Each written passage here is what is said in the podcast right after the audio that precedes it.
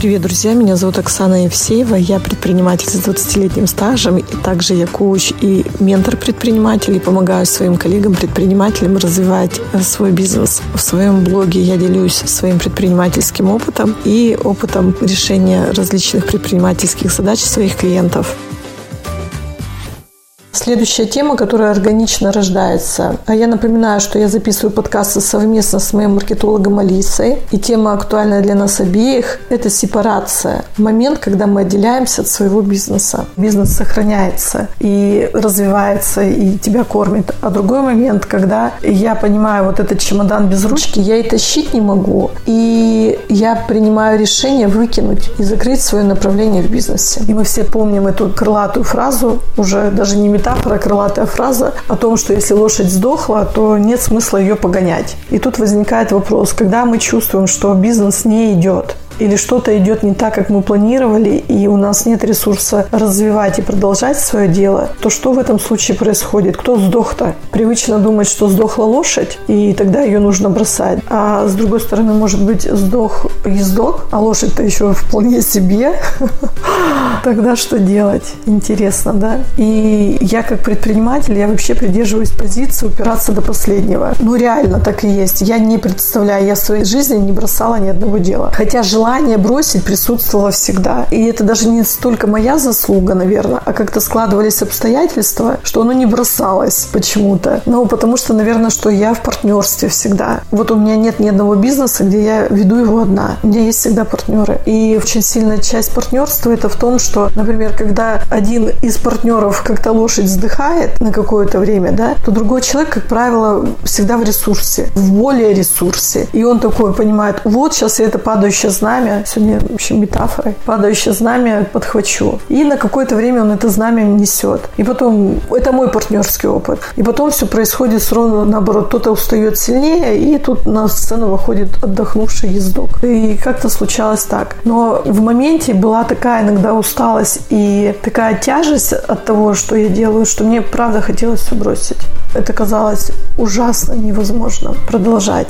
И тогда что тут может быть к таким ориентирам, как понять, то ли я сдох, то ли лошадь сдохла. И мне кажется, это ну такая индивидуальная история. А с другой стороны, сейчас меня выручает одна очень классная идея про то, что нет правильного и неправильного выбора в моменте, когда ты перед этим выбором стоишь. Есть выбор и его последствия. И вот если ты хорошо понимаешь варианты своих выборов и их последствий, и из этого что-то осознанно выбираешь, вот это является правильным. Потому что любой вариант, по которому ты готов будешь двигаться, он имеет свои плюсы, имеет свои минусы. Ты всегда что-то теряешь, ты всегда что-то приобретаешь. И сила таких решений, она как раз в том, что ты четко понимаешь последствия и принимаешь их. И тогда ты не сетуешь на неправильность своего выбора или на какую-то ошибочность, или на свое несовершенство, о том, что вот, блин, опять не то, не додумал, не продумал. Ты понимаешь, что да, это мой выбор, да, вот так, да, это ожидаемо. Ну, хорошо, я в этом живу, я двигаюсь я дальше действую.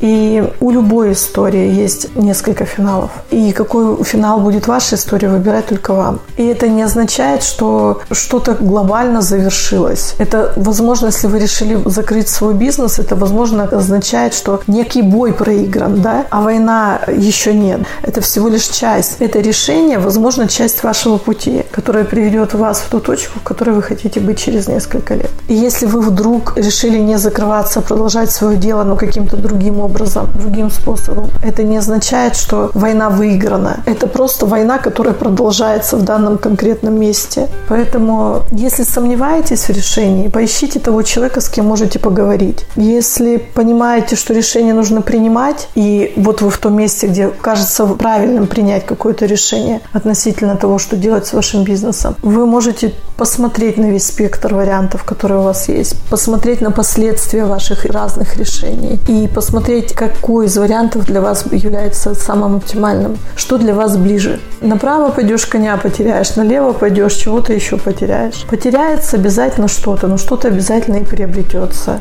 По-другому не бывает. И если у каждого предпринимателя есть определенный путь, когда он что-то начинал, потом что-то переходило в какое-то другое качество или в другую роль, и что-то уходило было из тех да, проектов, которые когда-то были. И когда ты смотришь с сегодняшнего дня да, на свой путь назад, то это кажется каким-то органической историей, такой естественной. Да? Я рос, и что-то менялось. И сегодняшний день это точка естественного роста. Вы живете, и тоже что-то меняется. И то, что происходит сейчас, это не катастрофа или не поражение, или не что-то такое глобальное, экзистенциальное, да, которое может наплакивать, сокрушаться. Нет, скорее это часть пути, который вы идете. Дело всегда в выборе. И самая плохая история – этот выбор не делать. Когда ты не делаешь выбор, ты тогда как мученик тащишь крест.